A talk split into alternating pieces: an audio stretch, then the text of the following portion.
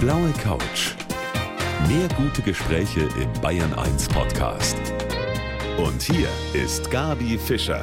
Einen schönen guten Abend. Unser Talk heute vor unserem großen Sternstundentag des Bayerischen Rundfunks morgen. Und der läuft natürlich anders ab als sonst in diesen Zeiten, ist klar. Und einer der prominenten und bekannten Unterstützer, die sonst immer mit am Spendentelefon sitzen, ist heute mein Gast. Herzlich willkommen, Prinz Ludwig von Bayern. Herzlichen Dank, Frau Fischer. Sehr schön, bei Ihnen zu sein. Prinz Ludwig, diese Ansprache ist richtig. Ne? Ich mache also jetzt nichts falsch von der Etikette her. Oder würden Sie jetzt sagen, Sie möchten prinzipiell lieber Herr Bayern genannt werden? Ach, ich lasse das immer jedem ganz frei. Ich bin mit allem zufrieden, solange ich weiß, wer gemeint ist. ich glaube, das kriegen wir hin in der kommenden Stunde. Wie stellen Sie sich denn selber vor, wenn Sie auf irgendjemanden treffen, den Sie nicht kennen? Das kommt ganz auf die Situation an. Also äh, meistens einfach Herr Bayern, weil man damit keine weitere Konversation herausfordert und die Leute dann normaler mit einem umgehen. Aber natürlich, wenn ich die Familie auf irgendeiner Veranstaltung vertreten muss, dann werde ich in der Regel vorgestellt und wenn ich es doch selber mache, sage ich dann meistens Prinz Ludwig, weil es ja einen Bezug zur Familie und, und der Geschichte des Landes Bayern und meiner Familie, den Wittelsbachern, hat. Sie wären in diesem Jahr natürlich wieder dabei gewesen bei uns hier auf unserem Sternstundentag. Corona macht uns jetzt da einen Strich durch die Rechnung, aber Sie wären schon wieder gekommen, oder? Ich musste gestern ganz traurig das Spendentelefon absagen zum ersten Mal seit langem weil ich in Quarantäne bin momentan. Und da muss man sich dran halten. Genau so ist das. Unser Sternstundentag, der findet natürlich auch unter diesen Bedingungen statt. Ganz wichtig, morgen anrufen und spenden. Prinz Ludwig, Sie setzen sich für die Entwicklungshilfe in Afrika ein mit einem eigenen Projekt. Da kommen Sie auch gerade wieder her sind auch deshalb, wie Sie sagen, in Quarantäne und mir zugeschaltet über unsere ARD-App. Deshalb hört sich das auch ein bisschen anders an. Ich freue mich trotzdem, dass das klappt und ich freue mich auch auf die kommende Stunde.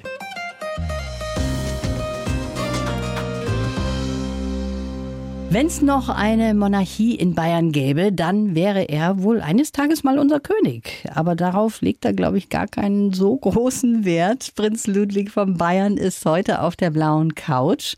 Prinz Ludwig, bei Ihnen hat man so das Gefühl, dass Sie eigentlich eher froh sind, dass es nicht so kommen wird, oder? Ist das falsch, das Gefühl? Ich weiß gar nicht, ob es mich geben würde, wenn es noch eine Monarchie wäre, wäre die Geschichte anders verlaufen ich glaube, diese Was wäre es wenn Sachen, da mache ich mir nie zu viele Gedanken. Da muss man natürlich aber auch Ihren Eltern ein großes Lob machen, dass sie so frei und offen auch erzogen sind, dass sie jetzt nicht gedrillt worden sind, auf Prinz zu sein. Ja, gedrillt wurden wir sicher nicht. Man kriegt es irgendwann mal als Kind mit, dass man irgendwie anders heißt als die anderen Menschen.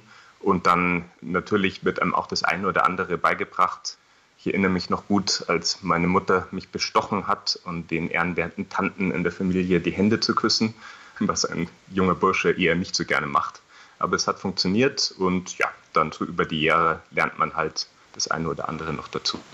Sie sind groß geworden auf Schloss Kaltenberg, kennt ja jeder auch durch die Ritterspiele. Das war natürlich auch ein Traum da zu wohnen als junger Bub und dann die Ritterspiele quasi fürs ganze Jahr zu haben, oder wie war das? Ein Paradies. Oh ja, im Land zu wohnen und gerade Kaltenberg ist ein wunderschöner Ort und dann noch einmal im Jahr mit den Ritterspielen hatten, die, wo die meisten Kulissen ja stehen bleiben, ist es tatsächlich ein bisschen wie ein größerer Spielplatz.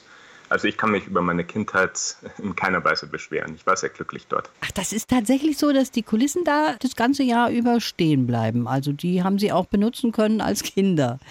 Zumindest die große Arena bleibt immer stehen und das eine oder andere auch die eignet sich hervorragend für alle möglichen Kinderspiele. Jetzt pendeln Sie ja für Ihr Herzensprojekt Learning Lions zwischen den Welten, kann man so ein bisschen sagen. Sie setzen sich für Entwicklungshilfe in Afrika ein. Wie lange im Jahr halten Sie sich da auf? Ähm, in den letzten Jahren war es wirklich schon der Großteil des Jahres. Also gerade dieses Jahr war ich dann tatsächlich von März bis August, glaube ich, einmal am Stück dort und bin jetzt auch gestern erst auch wieder aus Afrika zurückgekommen für einen zweiten Aufenthalt. Also dieses Jahr komme ich locker auf neun, zehn Monate. Und in den Jahren davor waren es mal sieben, mal acht, mal neun, also je nachdem, wie es zeitlich möglich war. Also in den letzten Jahren war es tatsächlich ein Großteil meiner Zeit. Hatte das auch zu tun damit, dass man nicht so einfach reisen konnte jetzt in diesem Jahr 2020? Dieses Jahr auf jeden Fall. Aber man lernt auch ein bisschen daraus. Und es ist dann auch wirklich mal gut, wenn man nicht dauernd nur hin und her saust und dabei das Klima voll Kohlenstoff macht, sondern wenn man tatsächlich auch dann lernt, es ist vielleicht ganz gut, Reisen so zu planen, dass es weniger werden, dass man mhm. dann tatsächlich auch viele Monate dort ist. Und ich habe gemerkt, mal lange am Stück dort zu sein, wirklich ohne Unterbrechung, konnte ich noch mal effizienter und mehr auf die Wege bringen. Wie geht man denn in Kenia eigentlich mit der Pandemie um, Prinz Ludwig? In Kenia, man muss eigentlich sagen, dass die afrikanischen Länder fast weiser gehandelt haben als die westlichen Länder. Sie haben ein bisschen mehr Zeit gehabt, weil es später losging und haben sich aber dann ganz schnell auf relativ harte Maßnahmen verständigt. Und man muss auch sagen, dass die Menschen, selbst wenn sie wenig Bildung haben, sich trotzdem erstaunlich gut an diese Regeln halten. Also sowohl die Sperrstunde wird größtenteils eingehalten und sogar in Dörfern, wo wir viel arbeiten, wo die Menschen noch in Strohhütten leben, kein Strom, kein Wasser haben, selbst dort werden Gesichtsmasken getragen. Das ist ganz faszinierend. Wenn Sie dann zurückkommen und sehen hier auf Deutschlands Straßen, da wird demonstriert gegen die Abstandsregeln zum Beispiel oder auch die Regel, Masken zu tragen. Was sagen Sie da? Was empfinden Sie da? Also ich möchte niemanden beschuldigen, der sich irgendwie durch jetzt momentan eingeengt fühlt. Ich meine, das, das spüren wir alle. Ich kann es nur für mich selber urteilen. Und ich war selber am Anfang auch immer nicht begeistert, eine Maske zu tragen. Und gerade in der Region, wo ich in Afrika arbeite, ist meistens 40 Grad Hitze, da atmet es sich auch schlecht unter so einer Maske. Aber dann sieht man, wie dort die kleinen Schulkinder mit ihren Brav, mit ihren Masken daherkommen, ähm, sofern sie überhaupt in die Schule dürfen. Also momentan war es gerade nur für die Examen zulässig. Und dann denkt man sich, gut, wenn die kleinen Kinder das schaffen, das muss doch eigentlich auch für einen erwachsenen Menschen zu schaffen sein. Da haben Sie vollkommen recht. Ja, man stellt sich das immer so schön vor. Ich setze mich jetzt in ein Flugzeug und reise von A nach B, was jetzt ja ohnehin nicht geht. Aber von dem Ort, in dem Sie da leben, in Kenia, da ist das noch mal viel schwieriger. Ne? Wie lange sind Sie da unterwegs? Es ist ein bisschen besser geworden. Ursprünglich mussten wir teilweise mit den Landweg nehmen. Dann fliegt man nach Nairobi und hat noch mal so 14 bis 18 Stunden Autofahrt. Inzwischen gibt es auch kleine Flieger, wo ich fast, wo ich zumindest in die Region komme, wo unsere Projekte sind. Und dann hat man halt nochmal so zwei Stunden mit dem Jeep durch Flussbette und auf Kiesstraßen. Und dann ist man da. dann ist man da. Also das ist schon eine ganz schön anstrengende Reise. Ihr Projekt in Afrika, das ist sehr spannend und natürlich auch, wie Sie da leben. Und darüber sprechen wir gleich weiter. Prinz Ludwig von Bayern, heute auf der blauen Couch von Bayern 1.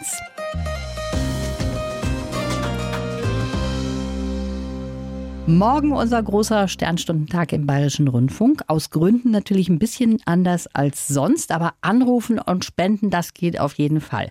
Prinz Ludwig von Bayern ist einer von den prominenten Unterstützern, die normalerweise ja jedes Jahr am Spendentelefon sitzen. Er ist heute mein Gast in unserem Talk, zugeschaltet über unsere App. Prinz Ludwig, unterstützen Sie eigentlich ein besonderes Projekt bei den Sternstunden? Wir haben mit Sternstunden über die Jahre viele Projekte gemacht. Also mit wir meine ich vor allem den Hilfsverein Nymphenburg, wo ich mit im Vorstand bin. Da haben wir vor allem Schulen und Kindergärten gebaut. Wir haben jetzt gerade ein großes Projekt, wo wir ein Internat für Mädchen bauen, Gymnasium, wo jeder Platz mit einem Computerterminal ausgestattet ist, was wirklich eine Neuheit ist. Und ich hoffe, dass wir sogar der Digitalisierung in Deutschland am Schluss ein bisschen voraus sein können. Wir haben da einige Ideen. Da kommen ja immer am Spendentelefon die schönsten Gespräche zustande mit den Menschen, die eben spenden wollen. Und Sie sind schon so oft da auch dabei gesessen. Können Sie sich da an besondere Kontakte erinnern? Bei Ihnen waren ja sicher viele überrascht und haben gesagt, huch, jetzt habe ich da den Prinzen am Telefon. Ja, das gibt es natürlich auch, aber ich bin eigentlich immer mehr überrascht über die Sachen, die ich dann über die Menschen erfahre. Also ich erinnere mich oft, besonders nett sind natürlich, wenn die kleinen Kinder anrufen und dann gemeinsam mit ihren Großeltern das Taschengeld spenden. Aber es waren, sind auch dann immer wieder vollkommen unglaubliche Geschichten dabei. Ich weiß nicht, ob es letztes oder vor zwei Jahren hatte ich jemand am Telefon, der ist in einem Felsen beim Klettern stecken geblieben und hat es überlebt und dann aus Dankbarkeit eben eine wirklich große Spende gemacht, also im hohen 1000 Euro Bereich. Und solche Geschichten sind dann einfach faszinierend. Das ist schon schön, wenn man da so direkten Kontakt hat auch. Ne? Ihr Herz, das schlägt ja generell für die Entwicklungshilfe. Was ist für Sie der wichtigste Punkt, weshalb Sie auch unsere Sternstunden dann mit unterstützen? Sternstunden hat einen großen Vorteil gegenüber dem, was man heutzutage als Entwicklungshilfe bezeichnet. Das Team von Sternstunden kann sich völlig frei aussuchen, welche Projekte es unterstützt, solange es dabei um Kinder geht. Und diese Freiheit ist unglaublich wertvoll. Wenn man das mit großen Organisationen vergleicht, vor allem mit staatlicher Entwicklungshilfe vergleicht, egal ob das jetzt amerikanisch, englisch oder deutsche Entwicklungshilfe ist, die sind an ganz andere Raster gebunden und ganz andere Systeme gebunden, die die Arbeit ihnen oft sehr schwer machen, während eben ein privater Verein wie Sternstunden auch durch den BR mitgetragen wird, ein gewisses, also trotzdem so viel Entscheidungsfreiheit ist, dass am Schluss eigentlich immer die besten Ergebnisse rauskommen. Ich liebe Sternstunden und finde es ganz toll, was ihr alle dort macht. Das ist sehr schön. Sie haben das jetzt auch schön erklärt. Und dazu kommt, dass ja jeder Cent wirklich an die richtige Stelle kommt. Und an dieser Stelle jetzt bekommen meine Gäste immer unseren Lebenslauf. Wenn Sie den jetzt bitte vorlesen. Mein Name ist Ludwig von Bayern. Ich bin Wittelsbacher, IT-Unternehmer und Entwicklungshelfer. In Afrika schlafe ich meist unter freiem Himmel. In Schloss Nymphenburg pflege ich Familientradition. Geprägt haben mich der Zusammenhalt in der Familie, die Zusammenarbeit mit Menschen aus aller Welt und die Idee, Talente zu fördern, auch dort, wo die Gegebenheiten nicht so ideal sind. Glück heißt für mich, die Augen offen zu halten. Ein Traum wäre, vielleicht eines Tages zum Mond zu fliegen. Und in Afrika hätte ich gern ein paar Löwen als Begleiter. Doch am wichtigsten ist, dass die Dinge in Kenia und in Bayern weiter vorangehen und es mir gelingt, Tradition und Zukunft zu vereinen. Und sind Sie damit einverstanden? Also ob ich selber auf den Mond komme, das weiß ich nicht. Wenn es bis dahin eine umweltfreundliche Art gibt und sozial verträglich dorthin zu fliegen, würde ich nicht Nein sagen. Mir geht es eher darum, dass die Menschheit insgesamt vorankommt und nicht aufhört zu träumen und nach den Sternen zu greifen. Das ist sehr schön gesagt. Jetzt haben wir gehört, Sie schlafen ab und zu auch mal in Afrika unter freiem Himmel. Keine Hütte, kein Zelt, zusammen mit Schlangen und Skorpionen oder wie muss man sich das vorstellen? Ja, also die Schlangen und Skorpione gibt es tatsächlich und manchmal gibt es Zelte, hätte man natürlich auch in Hüttenort. Nur wo ich arbeite, ist es sehr heiß. Also auch nachts noch oft über 30 Grad und da schläft sich einfach unter freiem Himmel, unter den Sternen viel schöner. Und der beste Trick gegen Schlangen und Skorpione, man kann sich entweder in so ein, ein Moskitonetz einhüllen oder man stellt sich eigentlich ein Bettgerüst mitten zwischen die Steine irgendwo draußen und es kommt eher selten vor, dass eine Schlange da hochkrabbelt. Aha, okay. Ich weiß jetzt nicht, ob ich da auch begeistert davon wäre. Ich hätte auch viel zu viel Angst wahrscheinlich. Aber Sie sagen, Löwen gibt es bei Ihnen da, wo Sie wohnen, nicht. Echte Löwen nicht, obwohl wir ein Programm haben, das nennt sich auf Deutsch Lernende Löwen, auf Englisch Learning Lions. Und wir benutzen da quasi den guten Namen der Löwen, um bei den Schülern, die wir in diesem Programm haben, Stolz zu erwecken. Und dort bilden wir Jugendliche in IT-Skills aus. Ja, und wissen Sie, das wäre eigentlich so eine Sache, an die hätte ich jetzt gar nicht gedacht, wenn ich an Entwicklungshilfe in Afrika denke. Da denke ich vielleicht, dass da Wasser an irgendwelche Orte kommen muss, wo bisher kein Wasser war oder eben andere Dinge. Aber IT, Sie sagen, es gibt eher ein gutes Netz als Wasser? Das stimmt, ja. Also in vielen afrikanischen Ländern, Kenia ganz besonders, aber auch in vielen anderen Ländern, ist die mobile Netzwerktechnologie unglaublich schnell vorangeschritten. Und äh, es ist wirklich nicht gelogen, wenn ich sage, dass es Orte gibt, wo die Menschen noch nie auf einer Teerstraße waren, sogar noch nie einen Fernseher gesehen haben. Und trotzdem gibt es 4G-Internet dort mit bis zu 100 Megabit Geschwindigkeit. Und das ist faszinierend aber es eröffnet natürlich auch neue Möglichkeiten. Und vielleicht sollten wir da auch mal was lernen von Afrika hier in Bayern, weil das bei uns noch nicht so richtig angekommen ist. Wie ist das jetzt? Wie geht man mit Ihnen in Afrika um? Weiß da Ihr Umfeld zum Beispiel, dass Sie ein echter Prinz sind? Manche wissen es, weil man muss ja auch immer ein gutes Verhältnis zu den Politikern halten dort, weil man ist als Entwicklungshelfer immer nur Gast im Land. Und die kriegen das natürlich schnell raus und sagen das dann auch hoch und runter. Aber die Leute, mit denen ich eigentlich arbeite, da glaube ich, spielt das weniger eine Rolle. Zumindest Titel werden dort nie verwendet. Und in welcher Sprache kommunizieren Sie da? Englisch? Kenia ist Englisch mit ein paar Worten Swahili dazwischen. Kommt man eigentlich ganz gut zurecht. Was mir auch wichtig ist, ist, dass man, da wir die Leute vorbereiten wollen, auch eine höhere Entwicklungsstufen, ist wirklich auch wichtig, dass sie das Englische immer besser beherrschen. Deswegen war das Lernen von Stammesprache nie so eine Priorität, sondern es ging eigentlich immer darum, möglichst viel auf Englisch zu machen, von Anfang an, wenn man dort etwas aufbaut. Sie bringen ja auch so ein bisschen Bayern nach Afrika. Wie Sie das machen, darüber wollen wir gleich weitersprechen. Prinz Ludwig von Bayern ist heute mein Gast.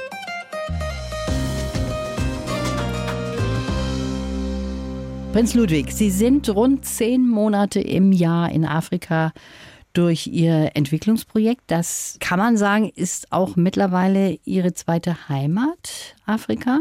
Ja, also Heimat sage ich schon immer, ist Bayern. Ähm, aber es war für mich ein Schwerpunkt auf jeden Fall. Und ich, doch, ich habe jetzt einen bedeutenden Teil meines Lebens dort verbracht. Ich glaube, es ist wichtig vor allem, dass es für die Menschen, die dort sind, erleben, dass da jemand kommt, der selber eine Heimat hat und dann auch damit lernen, ihre eigene Heimat wertzuschätzen. Und Sie tragen dort einen original bayerischen Trachtenhut gegen die Sonne, habe ich gehört. Das ist wahr. Ich habe eigentlich mit einem Trachtenhut immer nur gute Erfahrungen gemacht. Einmal trägt man ein Stück seiner Kultur mit sich und hat sofort auch, auf Englisch würde man sagen, ein Conversation Piece, also ein Gegenstand, über den man reden kann. Und zum anderen finde ich sie einfach sehr bequem. Ich bin das von hier so gewohnt und man schwitzt nicht unter dem Pilz, wenn es in der Hitze und erhält einem gut die Sonne aus den Augen, ohne zu groß zu sein. Ich glaube, mit einem bayerischen Trachtenhut muss man sich nirgends verstecken. Ganz sicher nicht, aber was sagen denn die Menschen dort vor Ort? Finden die das nicht ganz besonders, wenn sie so einen Hut tragen? Sie wollen ihn meistens haben. Also mindestens einmal in der Woche meinen Hut zum Tausch für einen anderen Hut angeboten. Leider muss ich das immer ablehnen, weil dann hätte ich selber keinen mehr. Wir bleiben noch ein bisschen bei der Entwicklungshilfe. Ich freue mich sehr, dass Sie heute mein Gast sind.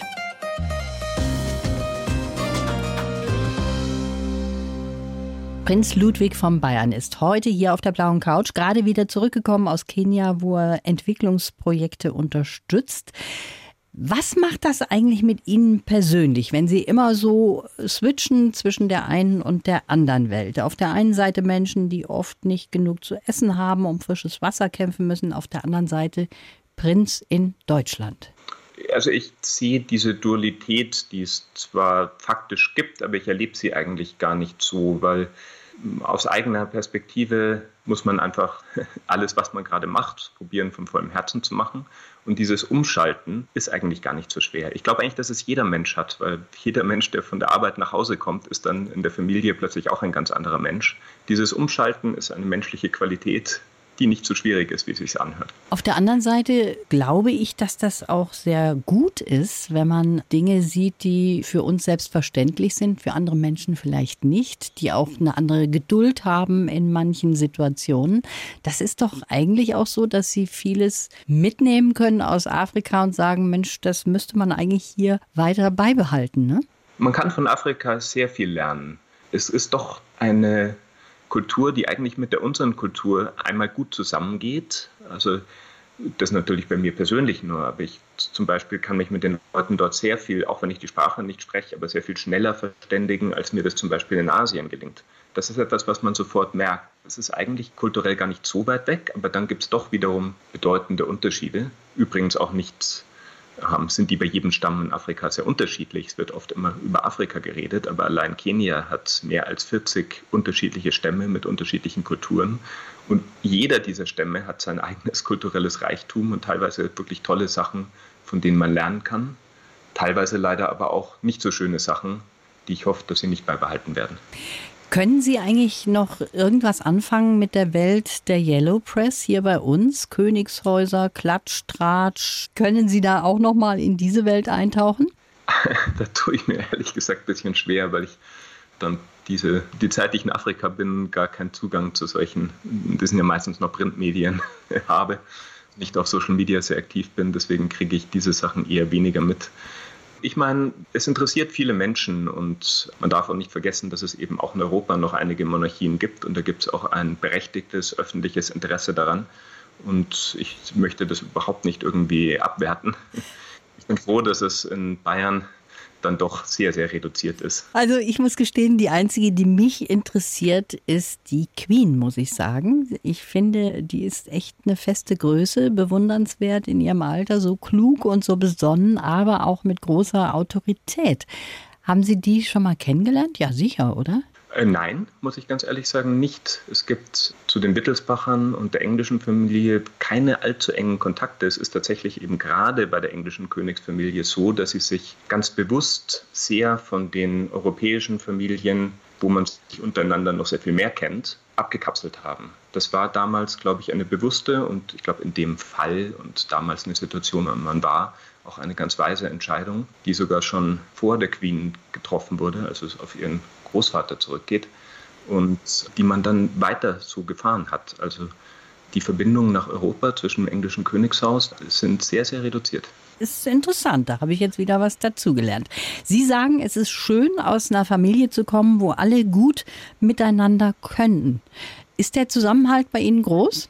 Ich habe zumindest den Eindruck. Ich, ich habe zumindest nie den Eindruck gehabt, irgendwo in Familienstreit verwickelt gewesen zu sein, solange ich mich zurückerinnern kann. Und das ist schon, glaube ich, auch eine sehr angenehme Situation, die ich da erlebt habe. Ja, und Sie werden auch unterstützt natürlich in all dem, was Sie so machen. Und Ihre Projekte, die liegen Ihnen ja am Herzen. Also diese Unterstützung haben Sie schon von Ihrer Familie auch. Ja, die habe ich absolut. Es ist nicht selbstverständlich, dass einen die Familie einfach mal für neun bis zehn Monate im Jahr verschwinden lässt. Und es gäbe hier auch Dinge zu tun, so ist es nicht. Aber diese Solidarität und diese Unterstützung habe ich immer erfahren. Und dann wirklich auch ganz toll, zum Beispiel, wie sich meine Mutter oder meine Geschwister und mein Vater auch dann einsetzen, um Spenden zu akquirieren. Die für speziell für das IT-Projekt war das zum Beispiel dieses Jahr mit einem Charity-Marsch wirklich ganz toll, wie wirklich viele aus meiner Familie mitgemacht haben. Und dann haben wir schon immer den Hilfsverein Nymphenburg, den es jetzt schon seit 50 Jahren gibt und der auch ein bisschen das soziale Engagement eben nicht nur meiner Familie, sondern einer, eines größeren Spendekreises aus derselben Wertegemeinschaft bündelt. Und ja, also ohne diese ganze Unterstützung, ob das jetzt Familie oder eben der Freundeskreis oder der erweiterte Freundeskreis ist, wäre das alles nicht möglich. Sehr schön, dass Sie das sagen können, dass Sie so unterstützt werden. Prinz Ludwig von Bayern ist heute mein Gast und wir sprechen gleich nochmal über unseren Sternstundentag morgen hier im Bayerischen Rundfunk.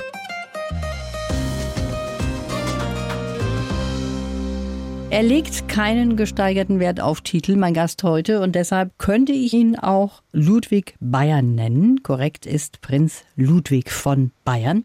Er lebt die längste Zeit im Jahr in Kenia und arbeitet für sein Entwicklungshilfeprojekt Learning Lions. Darüber haben wir eben auch schon gesprochen.